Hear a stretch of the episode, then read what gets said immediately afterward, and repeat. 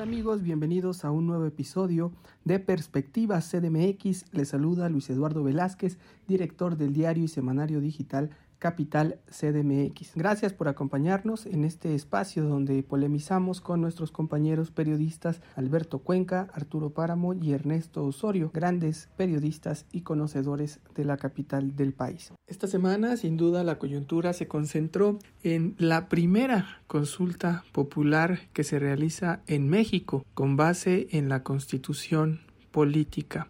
La primera consulta, que hay que decirlo es histórica, se convocó por ciudadanos, pero desgraciadamente el partido Morena y el presidente de la República se adueñaron de ella, prácticamente podríamos decir que la secuestraron para promover el juicio a expresidentes de México, quizá un tema que todos los mexicanos o la mayoría de los mexicanos comparten esta idea de abrir procesos para investigar alguna responsabilidad de los presidentes de la República, desde Carlos Salinas de Gortari hasta Enrique Peña Nieto. Sin embargo, eso que vició la consulta y que fue histórico se convirtió en un ejercicio democrático muy cuestionado, porque se habló de vicios por parte de la consulta, Morena intervino para promover este proceso ciudadano, no se vio que fuera un proceso ciudadano y lo hicieron suyo esta idea. Hay que recordar que la idea surge por parte de Andrés Manuel López Obrador como una de sus promesas de campaña,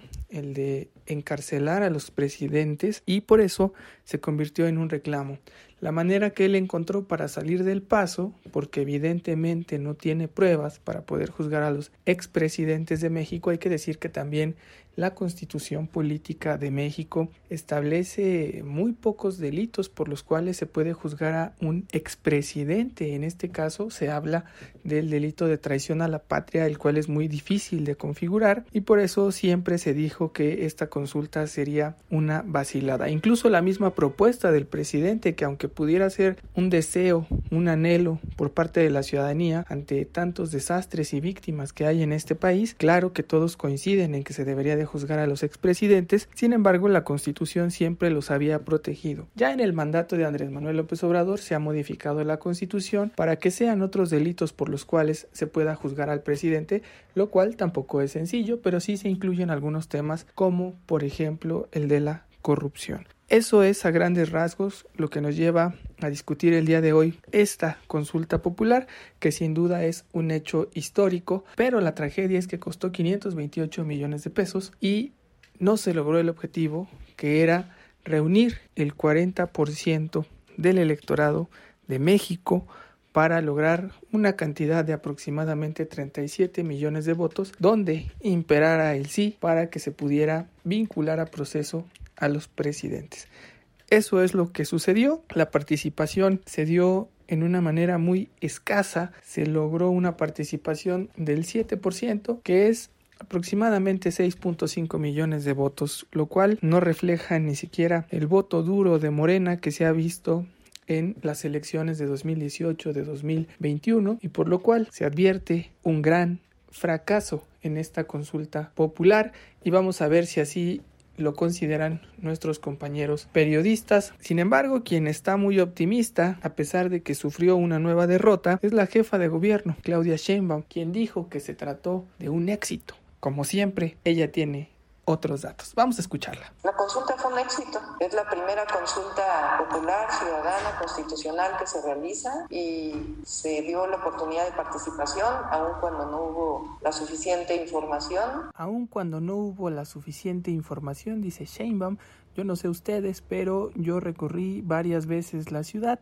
en los últimos 15 días y vi que toda la capital del país por lo menos estaba tapizada con propaganda y publicidad de Morena promoviendo este juicio expresidentes. También vimos que movilizaron las redes sociales para mandar este mensaje. Entonces decir que hubo poca publicidad es algo inexacto, pero así es como lo piensa la jefa de gobierno y no dice que en la ciudad apenas si llegó al 10% esta participación, lo cual es una derrota para la jefa de gobierno, no poder haber movilizado a más del 10% de los capitalinos a esta consulta, lo cual se suma a un fracaso más de la jefa de gobierno en la capital del país luego del 6 de junio de 2021.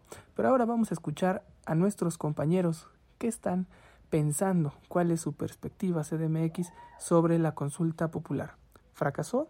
Escuchemos Arturo Páramo. Hola, ¿qué tal? ¿Cómo están? Pues eh, para eh, eh, platicar acerca de los resultados de la consulta electoral, más allá de la votación que se registró del 7%, creo que hay que poner el acento en varios puntos. Primero, uno de los ganadores de este ejercicio, sin lugar a dudas, es el propio presidente Andrés Manuel López Obrador, toda vez que él desde el inicio planteó hacer una consulta para enjuiciar a expresidentes. Posteriormente hizo la iniciativa ante el eh, Congreso y la Suprema Corte de Justicia hizo lo que hizo con la pregunta. El, eh, presidente eh, puso el tema en la mesa de la democracia participativa. Eso creo que es un logro de parte del presidente de la República. Sin embargo, también hay que aclarar que no es una derrota como tal, pero sí hay que tomar en cuenta que no se llegó al objetivo de eh, llegar al 40% de la, del padrón electoral para que fuera vinculante el resultado de la, consulta. Evidentemente todos sabíamos que no se iba a alcanzar, eh, había varias eh, apuestas acerca de si se iba a llegar a la mitad siquiera de ese número, quedó muy por debajo. Y el otro gran ganador de este ejercicio, a pesar de que no se llegó a la expectativa del 40%, sin duda es el Instituto Nacional Electoral porque demostró una vez más que es un instituto muy profesional, que organiza muy bien los ejercicios eh, como este de la consulta o una elección ya sea local a través de las OPLES o eh, una elección federal. Creo que eh, el Instituto Nacional Electoral queda muy fortalecido porque lo único que hace es obedecer la ley. Y eso es lo que debería de hacer todo mundo en este país. Muchos mm, quieren estar encima de ella.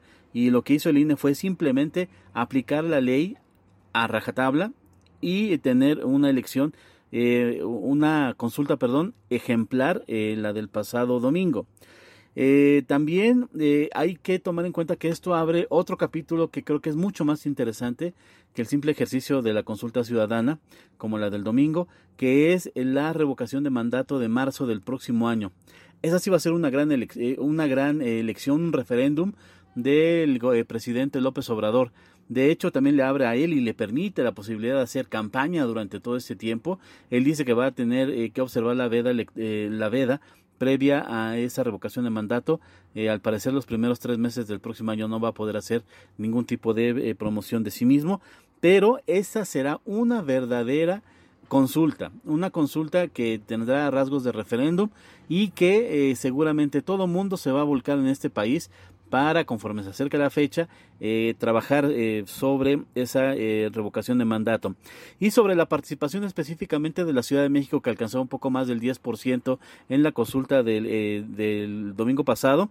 Hay que recordar que este no es un ejercicio nuevo en la Ciudad de México y a mí siempre me vienen a la mente al menos dos episodios, el del Corredor Cultural Chapultepec, que quería hacer un segundo piso sobre la Avenida Chapultepec para usarlo con fines eh, comerciales, disfrazado de, eh, un proyecto cultural, y que los vecinos de la delegación Cuauhtémoc echaron para atrás. Y el otro es el del... Eh, segundo piso que se quería hacer desde la entrada de la eh, autopista de Pachuca hacia La Raza, hacia Circuito Interior. Y ahí los vecinos de la delegación Gustavo Madero, específicamente de las colonias Industrial, Guadalupe Tepeyac, Lindavista, todas las que están en esa zona, votaron en contra de que se construyera ese proyecto. Así es que el ejercicio de la consulta ciudadana no es nuevo, no es la primera ocasión que se realiza, sí eh, organizado por el Instituto Nacional Electoral y creo que eso eh, nos tiene que poner a todos muy contentos de que tenemos un, eh, una instancia que es imparcial, que es profesional y que puede llevar a cabo estos ejercicios sin ningún sesgo. Y pues cada quien a trabajar por promover la postura que quiera, ese es el trabajo de la ciudadanía. Y en esta ocasión, hacia la revocación de mandato, veremos también al presidente de la República trabajar activamente por ello y obviamente con él todo el aparato de Morena, todos los gobiernos afines, incluyendo el de la Ciudad de México, trabajando en favor del presidente López Obrador. Gracias Arturo Páramo por tu perspectiva. Como comentas, en la Ciudad de México estamos acostumbrados a las consultas populares ya desde hace muchos años. Cada año se realiza una consulta también para el presupuesto participativo, aunque hay que decirlo, desde que llegó Morena se le dio un golpazo a la participación ciudadana y se echó a perder al grado de que no se ha podido ni siquiera aplicar el presupuesto participativo de 2020 y de este 2021 por el tema supuestamente de la pandemia, pero fue porque modificaron la ley y quedó hecho un desastre. En fin, en la capital del país sí hay esta cultura de salir a votar a las consultas populares, aunque es baja la participación, pero la hay. Ahora veremos cómo se enfila Morena a esta posibilidad de la revocación del mandato en 2022, ya con este primer ejercicio nacional. Como bien dices, todos a trabajar y que siga siendo el INE un garante de los ejercicios democráticos y se fortalezca con la participación de los ciudadanos. Vamos a escuchar ahora la perspectiva de Ernesto Osorio, director de Gaceta Ciudadana. ¿Qué tal Luis, amigos de Capital CDMX? Pues claro que fracasó esta consulta, eh, no solamente aquí en la Ciudad de México, digamos que a nivel nacional fracasa en lo que era su objetivo, tratar de ser vinculatoria. Entiendo que ese era el objetivo que tenía Morena y el gobierno federal de poder llevar eh, a los expresidentes en juicio. Desde un momento dijimos que era una consulta pues prácticamente innecesaria dado que la aplicación de la ley no se consulta. Al final de cuentas se gastaron más de 500 millones de pesos en una propaganda engañosa que al final de cuentas no obtuvo resultados. La gente se quedó muy lejos del objetivo que era poder completar el 40% del padrón electoral y solamente votaron el 7% de la población. Decir que esto representa una, un avance en el ejercicio democrático de poder consultar a la ciudadanía, pues me parece que es un sinsentido. O sea, todos sabemos perfectamente que se engañó a la población y que mucha gente actuó justamente solamente por presiones, por temor a perder las dádivas que entrega el gobierno federal o los gobiernos municipales, estatal o aquí en la Ciudad de México en algunas alcaldías. Esta pues consulta fracasa pues desde que inició, desde que nació eh, por sí misma, se esperaba este resultado y querer festinar el hecho de que se está avanzando en un proceso democrático para que la población pueda decidir sobre las eh, tomas de decisión importantes o trascendentes para el país es un engaño, no es cierto. Esta consulta o farsa de consulta fracasó porque simplemente se trataba de un capricho del presidente de la República que todos sus militantes, sus seguidores, pues atendieron a pie puntillas, principalmente los dirigentes o el dirigente de Morena, Mario Delgado, que engañó de la manera más vil y pueril a la población. Algunos cayeron, la mayoría afortunadamente no, en este ejercicio que dicen es democrático de haber participado. Por eso falló, porque desde origen estaba viciada, porque no corresponde a un ejercicio democrático, social, sino más bien al capricho de un dirigente político en el que aquí en la Ciudad de México su alfil, que es la jefa de gobierno, pues atendió con toda puntualidad y ahí están también los loas y celebraciones que hace Claudia Sheinbaum a este engaño, a esta simulación de ejercicio democrático que fue la consulta. Gracias Ernesto Osorio por tu perspectiva. Calificas este ejercicio como una farsa y así fue calificado por un gran sector de la población que decidió no acudir a las urnas. Ese es un gran mensaje también para quienes promueven este tipo de consultas y de los recursos ya ni hablemos porque con 450 millones de pesos, por ejemplo, se pudo haber construido un hospital ahora que tanto hacen falta. Vámonos ahora a escuchar la perspectiva CDMX de Alberto Cuenca, reportero de Capital CDMX. Hola Luis, hola amigas, amigos de Capital CDMX. Eh, efectivamente, si se mira desde la óptica de que la consulta popular de este fin de semana no alcanzó, no alcanzó el porcentaje necesario para ser vinculante y pues con ello queda como una mera anécdota que costó 522 millones de pesos, pues sí, es un fracaso. Sin embargo, hay que tomar en cuenta otras consideraciones darnos cuenta que, por ejemplo, bueno, de esos 7 eh, millones de personas que participaron a nivel nacional en la consulta, eh, alrededor de 6 millones votaron por el sí, que querían Morena para, proceder en contra de funcionarios de pasadas administraciones. Ahora bien, esos 6 millones pues representan un voto duro de Morena a nivel nacional, que no es nada despreciable, eh, con miras a pues cualquier eh, tipo de comicios o con miras a la revocación del mandato del presidente que se realizará en marzo del próximo año. Eh, son 6 millones de personas que pues eh, en cadena pueden movilizar el voto en favor de Morena en todo el país.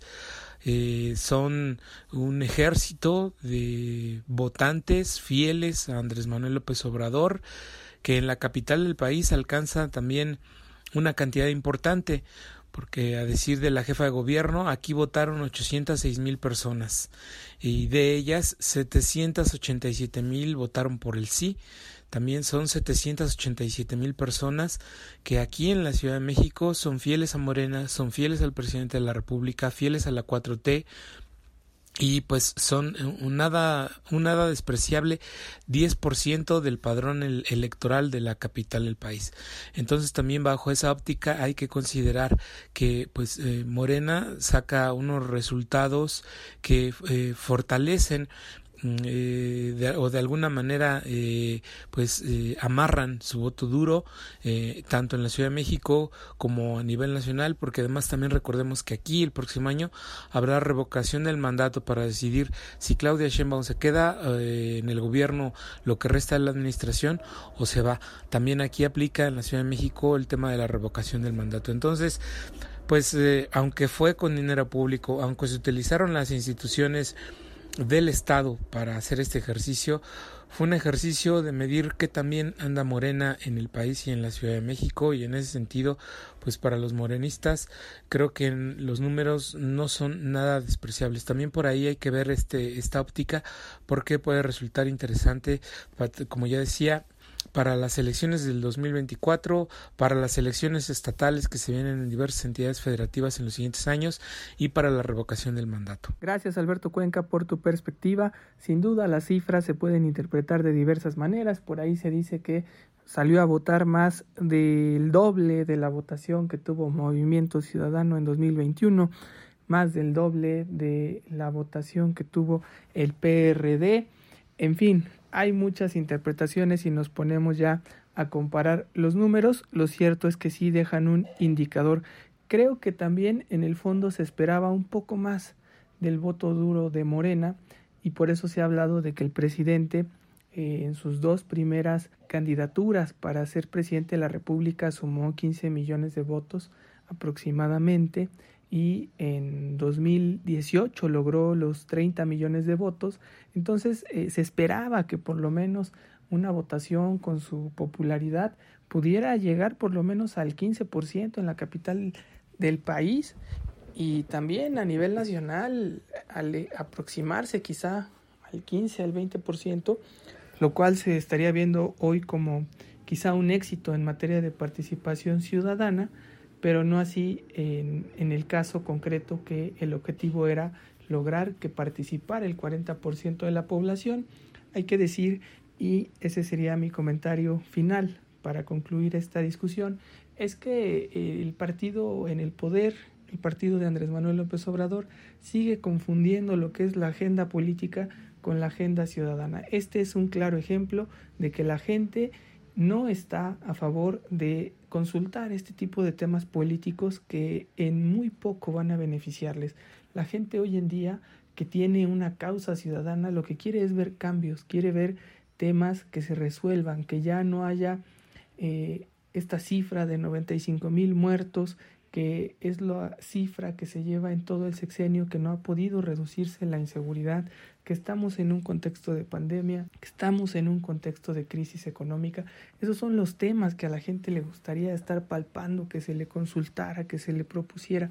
Y son los temas que se dejan fuera. Esos sí son temas de agenda ciudadana, como lo será también la revocación del mandato, porque estamos hablando ya de un contexto totalmente diferente. Aquí se está sometiendo una consulta con una pregunta que lleva un sesgo político y por lo tanto eso ya no motiva a la participación total del electorado, por lo tanto sería muy difícil alcanzar ese umbral del 40% y por eso siempre se le dijo a López Obrador que era una vacilada el llamar a una consulta para ver si aplica o no aplica la ley. Se le ha dicho de manera muy sencilla, si tiene elementos para juzgar a alguno de estos expresidentes, presente las pruebas ante la FGR y que la FGR actúe. Ese sería el camino. No hay necesidad de una consulta ni de gastar este dinero. Sí lo habrá para el tema de la revocación del mandato y estaremos muy pendientes de si se reglamenta el tema, porque hoy está en la Constitución, pero no está reglamentado.